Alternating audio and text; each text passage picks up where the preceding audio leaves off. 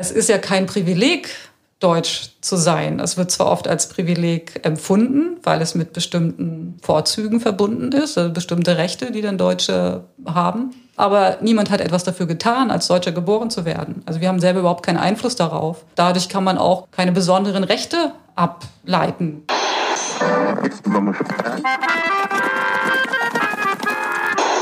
Sie empfangen Radio Almata. Steppenkinder, der Aussiedler-Podcast. Ja, es geht los. Herzlich willkommen bei Steppenkinder, dem Aussiedler-Podcast mit Ira Peter. Und Edwin Wagentin. Sag mal, Edwin, wo kommen deine Vorfahren eigentlich her? Äh, was meinst du jetzt? Okay, also, warte, warte. Äh, die aus dem Mittelalter? ich habe die Frage ein bisschen zu breit gestellt. Okay, sagen wir mal, wo kommen die Vorfahren von deiner Mutter her? Also wo, woher sind sie ausgewandert? Als sie Russlanddeutsche geworden sind. Quasi. ja, die, äh, die kommen aus der Gegend von Aschaffenburg, äh, aus dem heute nördlichen Bayern und sind ja ungefähr 1765 ausgewandert. Und wann sind deine ausgewandert oder eingewandert und woher kamen die? Also zumindest ein Teil der Familie ist aus Ostpreußen ausgewandert, so um 1850 rum, in das Land, das heute Polen ist. Und dann sind sie aber recht bald weitergewandert nach Wolinien, das ist eine Region in der Ukraine. Mhm. Also, ja, meine ins Wolga-Gebiet, was im Prinzip ja auch ziemlich weit voneinander entfernt ist. Ja, auf jeden Fall. Und äh, die sprachen dann was? Deine Vorfahren? Also Deutsch, aber bestimmt irgendeine Mundart? Die sprachen Plattdeutsch. Also selbst meine Großeltern sprachen noch Plattdeutsch. Spannend. Wie ist es bei euch? Na, mir haben Wolgadeutsch verzählt. Wolgadeutsch ist eine Mischung aus äh, Südhessisch und Pfälzisch und ja, so eine Beimischung von vielen mitteldeutschen äh, Mundarten. Also im Grunde kann ich mich heute immer noch mit Hessen, Südhessen äh, in ihrer Mundart verständigen, babbeln. Ja, also wir sind beide Russlanddeutsche und haben irgendwie schon mal so völlig unterschiedliche Geschichten, wenn wir nur mal so die Anfänge betrachten. Kann es da eigentlich eine einheitliche russlanddeutsche Identität geben? Also ich bezweifle es, dass man so eine allgemeine Aussage über die Identität machen kann. Es ist auf jeden Fall eine Mischung und je nach Alter, Epoche oder auch äh, bestimmter regionalen Herkunft. Aber es gibt sicherlich Überschneidungen. Das soll ja auf jeden Fall Thema unserer heutigen Podcast-Folge sein. Und außerdem wollen wir auch noch zwei weitere Fragen beantworten. Die eine ist, wie beeinflusst Migration die Identitätsbildung? Und warum es äh, in einer Zuwanderungsgesellschaft wie in Deutschland wichtig ist, diese verschiedenen Identitäten zu äh, verstehen und ja, wie gelingt uns das? Darüber sprechen wir heute mit Dr. Marit Kremer. Sie hat Soziologie, Politikwissenschaften und Osteuropa-Studien studiert in äh, Rostock, St. Petersburg, Potsdam und Berlin und sie engagiert sich für Memorial Deutschland. Über den Verein wird sie uns gleich etwas erzählen. Und dort leitet sie seit fünf Jahren Projekte zur Erinnerungspolitik im postsowjetischen Raum und Deutschland. Ihre jüngsten Forschungen beschäftigen sich mit Bewältigungsstrategien tschetschenischer Geflüchteter in Deutschland und das ist auch der Grund, warum sie heute unser Interviewgast ist. Sie beschäftigt sich wissenschaftlich mit Identitäten der zweiten Generation der deportierten Russlanddeutschen und den Erinnerungen von Kindern deutscher Gulag-Häftlinge. Herzlich willkommen, Marit, und schon mal vielen Dank, dass wir heute bei dir in deinem kuscheligen Wohnzimmer aufnehmen dürfen im Berliner Wedding. Ja, herzlich willkommen bei mir. Ich freue mich über euren Besuch. Magst du uns zunächst etwas zu deiner Identität erzählen?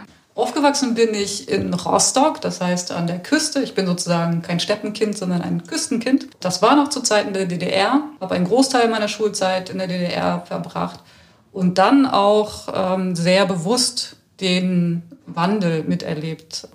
Die Demonstrationen auf den Straßen, die Bedeutung, die die Kirche damals spielte, die evangelische Kirche. Ich selbst bin evangelisch aufgewachsen Unsere Familie hatte Westverwandtschaft und so hatte ich das Gefühl, ohnehin nicht wirklich in der DDR aufgewachsen zu sein, sondern in so einer Nische in der DDR. Ähm, ein schönes Beispiel ist immer, wenn wir in den Ferien nach Sachsen fuhren zu meiner Oma, dann war das so, dass es da kein Westfernsehen gab. Wir Kinder sind nur mit Westfernsehen und mit Westradio aufgewachsen.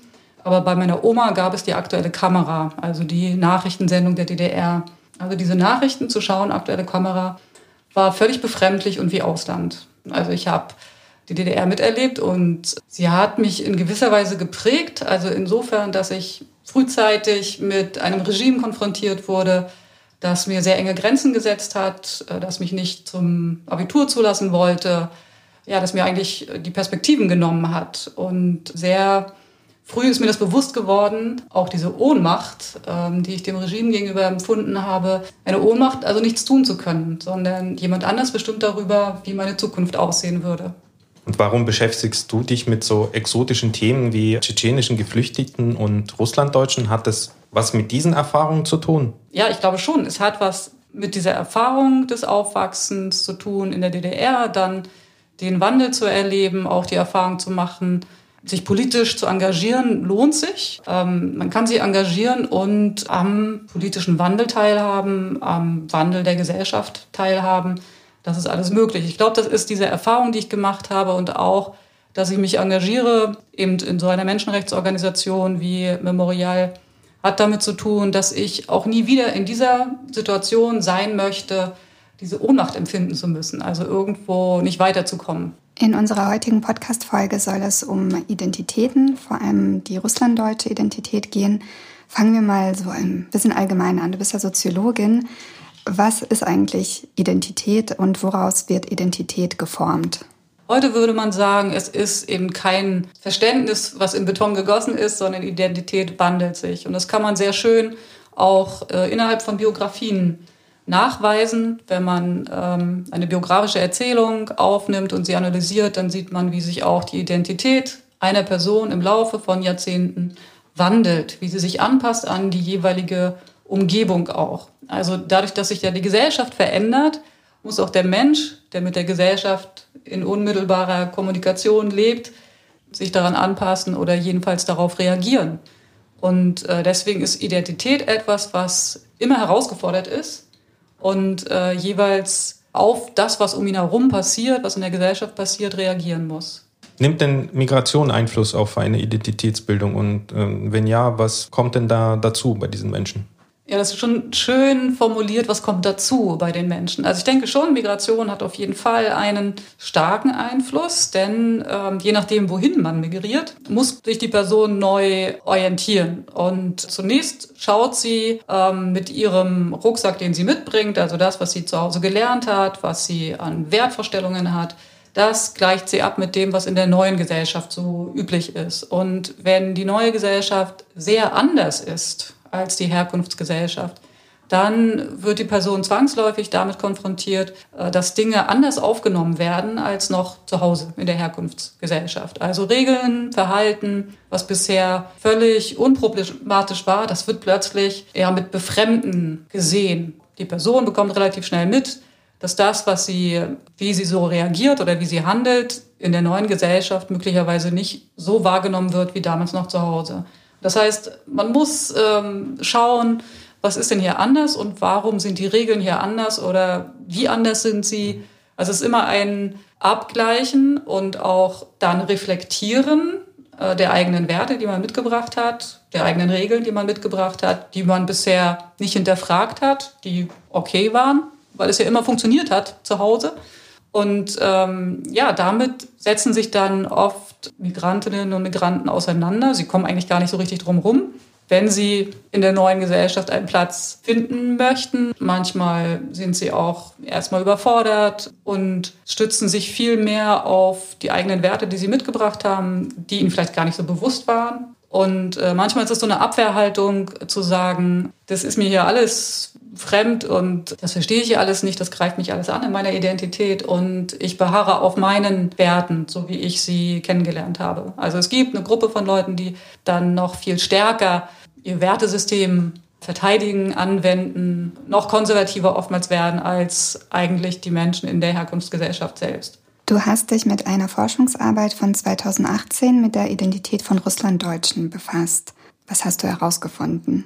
Ja, ich habe mich gefragt, wie die Identität ist von den Kindern der Deportierten, unter Stalin deportierten Russlanddeutschen, ähm, die die Erfahrung gemacht haben, selbst in der Verbannung schon aufgewachsen zu sein, aber ihre Eltern kommen aus anderen Gebieten, also aus den damaligen deutschen Kolonien Sie sind deportiert worden, weil die deutsche Wehrmacht die Sowjetunion überfallen hat 1941. Zum Teil sind sie auch schon in den 30er Jahren deportiert worden. Es hatte aber schon auch mit äh, dem Dritten Reich zu tun. Ich wollte wissen, wie ist es denn gewesen, als Deutsche in der Verbannung aufzuwachsen, mit diesem Stigma immer auch als Faschist bezeichnet zu werden? Also die Schuld des Nazi-Deutschlands wurde im Grunde genommen auf alle Deutschen übertragen, die in der Sowjetunion gelebt haben, die mit dem Dritten Reich erstmal so nicht unbedingt etwas unmittelbar zu tun hatten.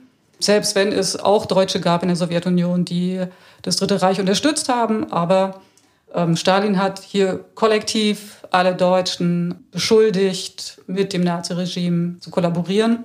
Und das hieß, die Deutschen in der Sowjetunion trugen die Schuld an den Opfern des Krieges in der Sowjetunion. Ja, wie wächst man mit dieser Zuschreibung der kollektiven Schuld auf als Deutsche in der Verbannung? Was weiß man eigentlich noch so von seinen Vorfahren? Und was passiert dann, wenn man dann das Land verlässt und in das Deutschland zurückgeht, aus dem die Vorfahren irgendwann gekommen sind? Und was mich sehr überrascht hat, war erstmal zu hören, dass viele von denen, die ich interviewt habe, kaum Wissen hatten über ihre Vorfahren. Also ihr beide habt offenbar in der Familiengeschichte schon sehr recherchiert und ihr wisst, ähm, kommen aus Ostpreußen oder Westpreußen oder Hessen oder wie auch immer, dass es da verschiedene Zeiten gab, auch der Einwanderung, äh, welche Dialekte sie gesprochen haben. Viele von denen, die ich interviewt habe, konnten mir kaum etwas sagen über die Herkunft ihrer Eltern. Also manche wussten es gar nicht, manche wussten es ungefähr. Bei manchen lag es daran, dass die Eltern selber noch Kleinkinder waren zur Zeit der Deportation. Und das Wissen, woher ihre Eltern gekommen sind, völlig verloren gegangen sind. Das hat ihnen dann auch keiner mehr sagen können oder wollen. Wenn wir so ein Gesamtbild der Identität dieser Menschen, die du befragt hast, äh, uns vorstellen können, spielt dann schon diese Repressionserfahrung eine wichtige Rolle das Wichtige ist ja, die Zuwanderungsgrundlage der russlanddeutschen Aussiedler ist ja das Kriegsfolgenschicksal und jetzt weniger ihre deutsche Herkunft, beziehungsweise die deutsche Herkunft hat mit ihrem Repressionsschicksal etwas zu tun. Wie, wie zentral und wie wichtig ist diese Repressionserfahrung in der Identitätskonstruktion oder Identitätsbild? Die Repression ist eigentlich an keinem der Deutschen vorbeigegangen. Sie haben alle die Erfahrung gemacht, als Deutsche diskriminiert worden zu sein in der Sowjetunion und die meisten haben darauf reagiert, ähm, dass sie versucht haben, diese deutsche Herkunft auch unkenntlich zu machen. Deswegen ist es so spannend, was dann passiert, ähm, als die Möglichkeit besteht, nach der Perestroika ähm, etwas leichter nach Deutschland zurückzuwandern. Ich habe auch eine kurze Frage. Du meinst, die haben versucht, das unkenntlich zu machen. Wie ist denn das so ganz praktisch vonstatten gegangen? Wie kann man denn seine Herkunft dann unkenntlich machen? Also ich habe ja verschiedene Strategien herausgefunden bei dieser Forschung. Ähm, eine Strategie beispielsweise ist, also wenn immer wieder die Erfahrung schon von klein auf eigentlich gemacht wird, dass die deutsche Herkunft in der Sowjetgesellschaft sehr unvorteilhaft ist dann versucht man sie irgendwie unkenntlich zu machen. Das kann schon damit beginnen, dass man sich von äh, dem Glauben löst und ähm, den Glauben nicht ausüben will, weil schon klar ist, okay, Glauben ist irgendwie auch schlecht in der Sowjetunion, ein atheistisches, kommunistisches Land. Dann ähm, Untergrundgemeinden zu besuchen oder irgendwie bei bei alten Menschen irgendwo in der Wohnstube dann ähm, christliche Lieder singen und sowas. Das kommt auch wieder nicht gut an. Das muss auch irgendwie so heimlich geschehen und dann wird man doch aufgezogen in der Schule, weil irgendwer es mitkriegt. Also das sind alles so Sachen, die gehörten mit zur deutschen Identität dazu, dieser Glaube, der ausgeübt wurde. Da gab es schon erste, hm, die erste Reaktion darauf, möglichst nicht mehr diesen Glauben auszuüben. Und das kann auch die Sprache gewesen sein, dass man eben mit den Eltern dann doch Russisch gesprochen hat und nicht Deutsch, weil Deutsch eben die Sprache der Faschisten war oder so wahrgenommen wurde. Ähm, und dann aber auch später ähm, zum Beispiel durch Heirat mit einem Russen, nicht mit einem Deutschen beispielsweise. Und dass man dann auch in einem Beispiel, in dem Sample ist es Lena Kolpin, die den Mann des Namens erstmal annimmt, damit sie den deutschen Nachnamen sozusagen los ist und dann auch ihren Vatersnamen ändert, der eben auch deutsch war, unaussprechlich, wie sie sagt, für die Russen und sie auch immer verraten hat, also ihre deutsche Identität immer verraten hat. Das ist eine Strategie, also diese für die Sowjetunion typisch deutschen Attribute der deutschen Herkunft irgendwie unkenntlich zu machen. Also die Sprache nicht mehr zu sprechen, möglichst, Glauben nicht auszuüben, durch Heirat irgendwie den Namen zu ändern. Also das sind so die, die Sachen, die man erstmal ganz gut verbergen kann. Es gibt andere Strategien. Im Sample ist das Galina Schulz, die zwar einen russischen Vornamen hat, aber eben einen wirklich, wirklich deutschen Nachnamen, Schulz, wo jeder offenbar wusste in der Sowjetunion, das ist ein deutscher Name. Sie denkt auch darüber nach, diesen Namen irgendwie loszuwerden und zu ändern, aber sie sagt, die kriegen das sowieso raus. Also sie geht davon aus, dass der Staat, das Regime allmächtig ist und ähm, der KGB das auf jeden Fall rausfindet. Es ist also sinnlos. Sie kann da gar nichts gegen machen. Und sie versucht, das so zu akzeptieren, aber hat eigentlich auch keinen Kontakt zu dieser deutschen Herkunft. Also sie recherchiert auch nicht nach ihrer deutschen Herkunft, sie fragt da nicht weiter danach in der Familie. Die deutsche Herkunft wird als Makel wahrgenommen.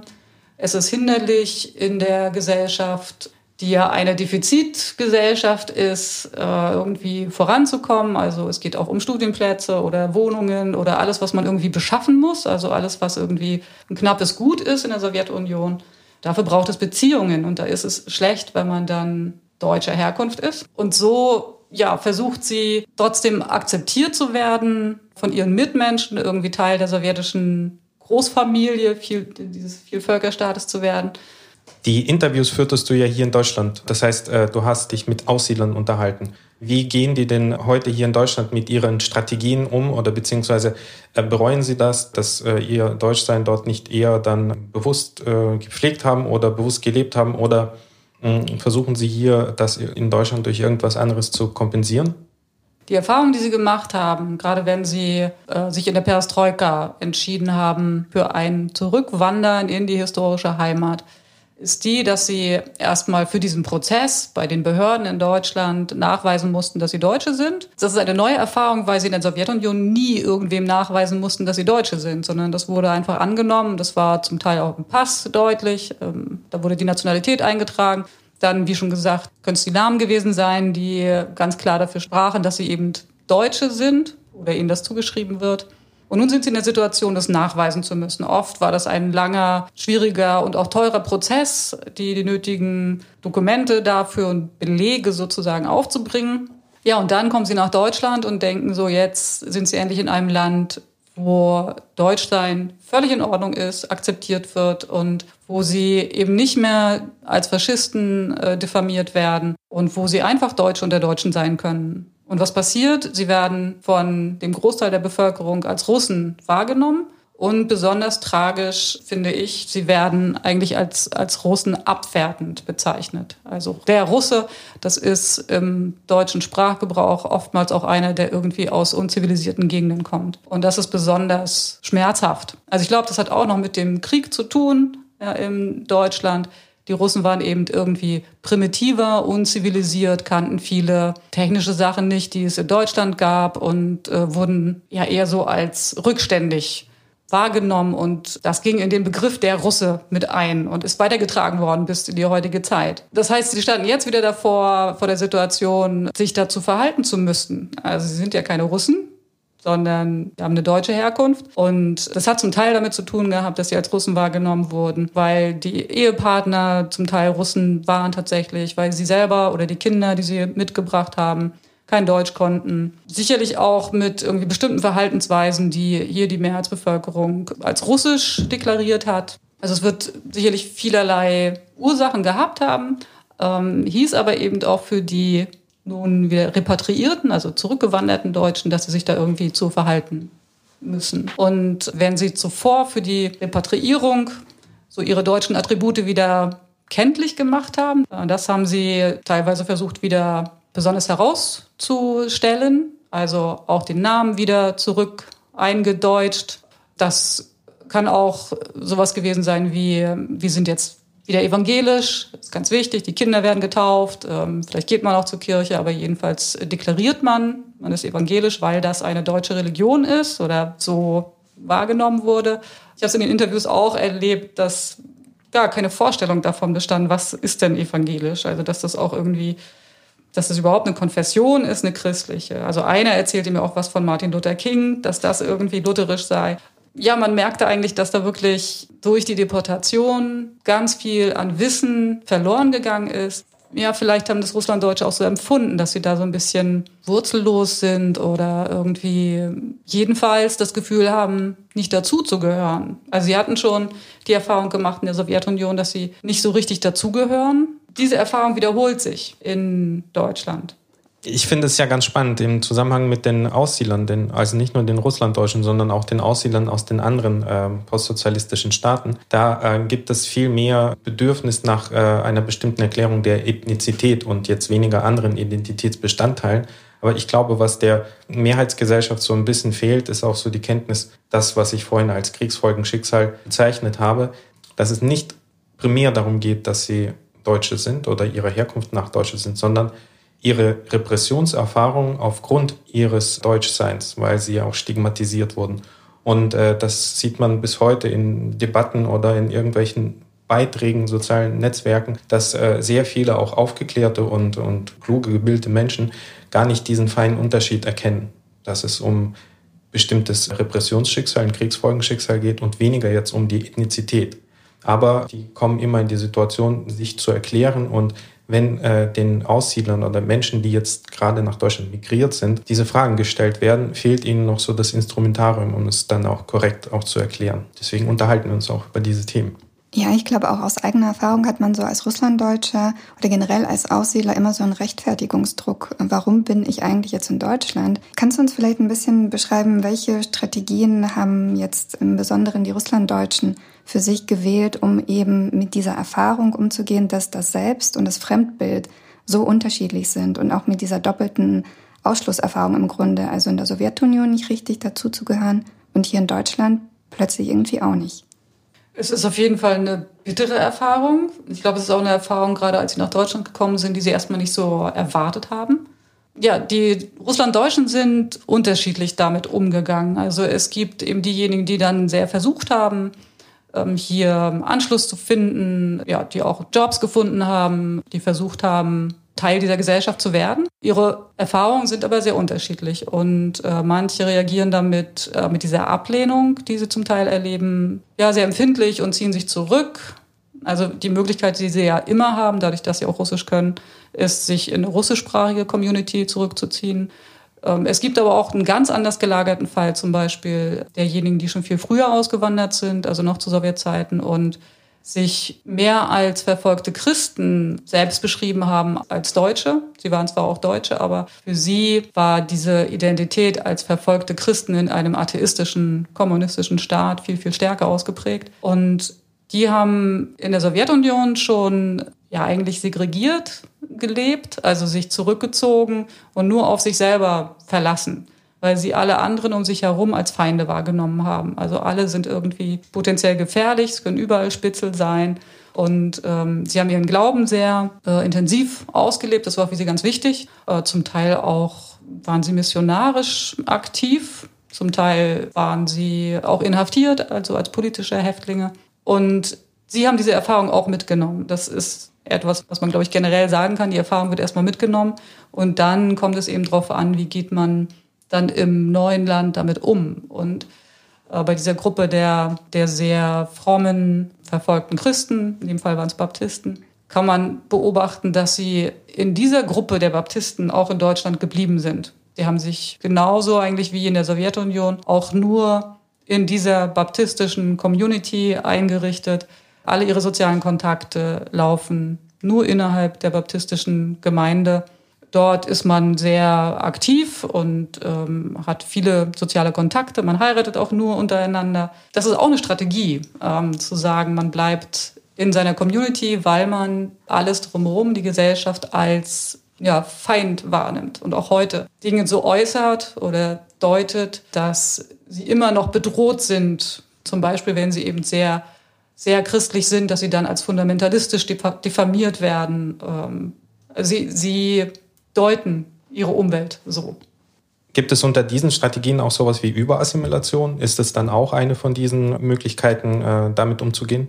Ich glaube, es gibt den Versuch, aber gerade in der Generation habe ich das so in dem Sample nicht nachweisen können, sondern das ist dann eher die nächste Generation, also ihr beide zum Beispiel, die dann versucht, eben diese, diese russlanddeutsche Identität eben nicht mehr so nach außen hin ständig kenntlich zu machen, sondern also maximal angepasst zu leben. Das versuchen manchmal auch die Eltern, also dass sie ihre Kinder dann nur noch mit deutscher Kultur, also das, was sie als deutsche Kultur wahrnehmen oder was sie meinen, dass es deutsche Kultur ist, dass sie die nur so erziehen, also auch ohne russische Lieder, Märchen, Geschichten, ähm, zum Teil auch ohne russische Sprache. Also es gibt da einige, die ihren Kindern kein Russisch mehr beigebracht haben, was traurig ist, sehr bedauerlich ist, die aber meinen, die Kinder haben nur Nachteile, wenn sie jetzt nicht wirklich von A bis Z nur Deutsch erzogen werden.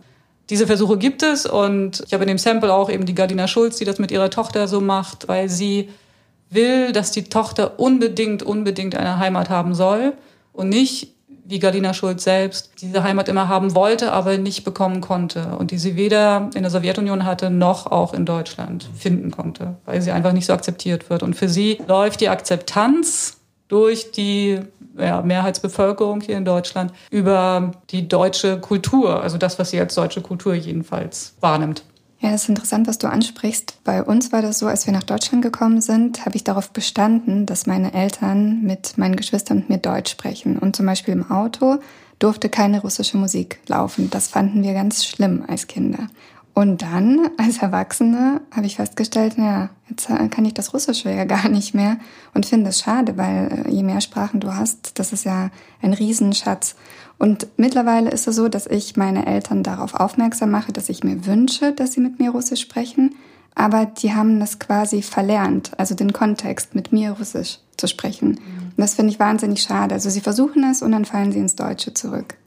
Ich finde es interessant. Wir hatten uns ja auch schon ihrer, äh, darüber mehrmals unterhalten. Ich finde, äh, es ist ähm, den Menschen auch nicht zu ähm, verdenken, dass sie diese Wahl getroffen haben, denn äh, bei den ersten Aussiedlern, oder was heißt die ersten, die, diejenigen, die in den 80er und Anfang 90er Jahre kamen, galt ja das Motto, als Deutsche unter den Deutschen zu leben, aber das jetzt nicht im ethnischen Kontext, sondern im Kontext, als dass man nicht mehr die Gefahr ausgeliefert ist, dass als eine Minderheit äh, ausgegrenzt zu werden, sondern ein Teil einer Mehrheit zu werden. Insofern äh, eine Wiederherstellung einer bestimmten äh, Einheit, auch als eine Schutzgemeinschaft. Also in, insofern finde ich das auch vollkommen okay, dass die verschiedenen Strategien auch äh, so angewandt wurden und die einen entscheiden sich für diesen Weg, die anderen entscheiden sich für diesen Weg. Also das ist ja auch eigentlich äh, richtig so.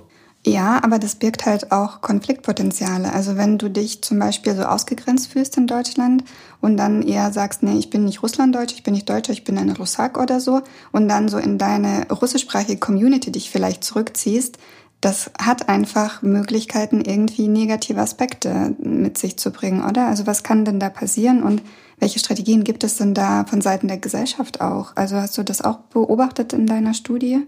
Also meine Erfahrung auch mit den tschetschenischen Geflüchteten, zu denen ich ja auch viele Interviews geführt habe, ist, dass die ersten Jahre in Deutschland wahnsinnig wichtig sind. Und gerade wenn sie dann die Erfahrung machen, dass sie hier nicht gewollt werden, äh, dass die Leute sie als Fremde wahrnehmen, dass sie sie nicht herhaben wollen oder immer wieder als Russen bezeichnen. Das ist sehr schmerzhaft. Also auch ähm, in dem Sample wird das immer wieder erzählt. Und was dafür getan werden muss, ist, glaube ich, ganz viel an Aufklärung. Also zum einen, dass die Schüler und Schülerinnen ähm, heute auch im Geschichtsunterricht und in anderen Fächern lernen, wie hat denn deutsche Aus- und Einwanderung historisch stattgefunden. Da ist ja unheimlich viel passiert. Deutsche sind ja unheimlich viel hin und her gewandert und leben auch heute in Amerika oder auf allen Kontinenten im Grunde genommen. Es hat über die Jahrhunderte hinweg äh, Wanderungsbewegungen gegeben. Das ist was zu diesem Land dazu gehört, was weltweit ein Phänomen ist. Es ist ja kein Privileg, Deutsch zu sein. Es wird zwar oft als Privileg empfunden, weil es mit bestimmten Vorzügen verbunden ist, also bestimmte Rechte, die dann Deutsche haben. Aber niemand hat etwas dafür getan, als Deutscher geboren zu werden. Also wir haben selber überhaupt keinen Einfluss darauf. Dadurch kann man auch keine besonderen Rechte ableiten davon, dass man Deutscher ist. Also der Baptist in dem Interview sagt ganz klar, ich hätte auch in einem anderen Bett aufwachen können und dann wäre ich kein Deutscher.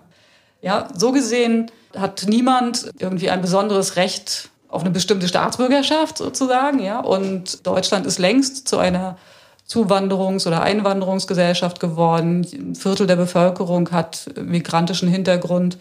Wir sind längst darüber hinaus zu sagen, also nur wer hier geboren ist und deutsche Vorfahren hat in, weiß ich nicht, der wievielten Generation, der bekommt hier bestimmte Sonderrechte, die anderen vorbehalten sind. Das ist vorbei. Aber äh, oft geht es um den Kampf um Ressourcen. Also bestimmte Ressourcen sind knapp und dann entwickeln eben viele Menschen auch so besondere Ideen und sagen, uns steht es aber zu, weil wir Deutsche sind und den anderen steht es nicht zu. Und ich glaube, das ist vorbei. Es sollte vorbei sein. Das ist auf jeden Fall, glaube ich, so das Motto auch für die Zukunft. Wie wollen wir den ähm, gesellschaftlichen Zusammenhalt auch gestalten und die deutsche Einheit auch als Vielheit gestalten? Ne? Ich denke mal, der, der europäische Weg ist auf jeden Fall das, wo man hin will, mit den unterschiedlichsten Identitäten, die man so in sich trägt. Aber im Großen und Ganzen ist das eben das Grundgesetz, das ist die Europäische Union, das ist das Bekenntnis zum freiheitlich-liberalen Staat und der offenen Gesellschaft. Wenn man sich die Biografien anschaut, auch dieser besonderen Generation der Kinder der deportierten Russlanddeutschen, dann kann man da auch sehr schön nachweisen, dass Identität eben auch eine Strategie ist. Und je nachdem, wie, was die Gesellschaft an Anforderungen stellt an die Individuen, wird diese Identität gestaltet. Die wird auch möglicherweise immer mal wieder umgeformt, umgebaut, wie es für das Überleben auch wichtig ist. Wenn äh, die Erfahrung ist, dass eine bestimmte Herkunft, eben die deutsche Herkunft, das Überleben bedroht geradezu, wie im Fall von einer interviewten Lena Kulpin, dann ist es ja nur verständlich, dass sie jetzt nicht damit hausieren geht, dass sie Deutsche ist, sondern sie muss etwas finden, um zu überleben. Und das ist eben diese Herkunft unkenntlich zu machen. Und gerade in der in der Sowjetunion ist es wichtig, Beziehungen überall hin zu haben, um, ja, um überleben zu können. Also das ist eine, eine Versorgungsstrategie, die sie da eigentlich fährt. Also um sich und ihre Familie gut durchzubringen, ändert sie je nach Lage, je nach System auch ihre Identität. Und sie ändert sie dann nochmal, als sie dann wieder in Deutschland ist, weil da die Anforderungen, die die Gesellschaft an sie stellt, wieder anders sind. Vielen Dank, liebe Marit, für deine Zeit heute, für wirklich sehr, sehr interessante Einblicke in die Forschung zu den Russlanddeutschen. Abschließend können wir sagen, es gibt keine homogene russlanddeutsche Identität. Identität ist etwas, das im Wandel ist und auch manchmal kontextabhängig. Also ich sage vielleicht, wenn ich gerade im Urlaub bin in Kanada, sage ich, ich bin Deutsche, während ich, wenn ich hier in Berlin gefragt werden würde, eher sagen würde, ich bin äh, Deutsche aus der ehemaligen Sowjetunion. Ne? Das ist ja immer ganz unterschiedlich. Und es gibt eben auch keine Deutungshoheit. Also es gibt oder sollte niemanden geben, der darüber bestimmt, was jetzt eine russlanddeutsche Identität ausmacht. Danke auch äh, meinerseits. Wir werden sicherlich in weiteren Folgen auch äh, auf das Thema Identität und diese Geschichten wieder zurückkehren, immer wieder zurückkehren. Ja, danke auch euch beiden für den Besuch hier bei mir im Wedding. Es hat mir Spaß gemacht. Und wir sagen Baka. Baka. Das war Steppenkinder, der Aussiedler-Podcast mit Ira Peter und Edwin Wagentin. Ein Projekt des Kulturreferats für Russlanddeutsche am Museum für Russlanddeutsche Kulturgeschichte. Gefördert von der Beauftragten der Bundesregierung für Kultur und Medien.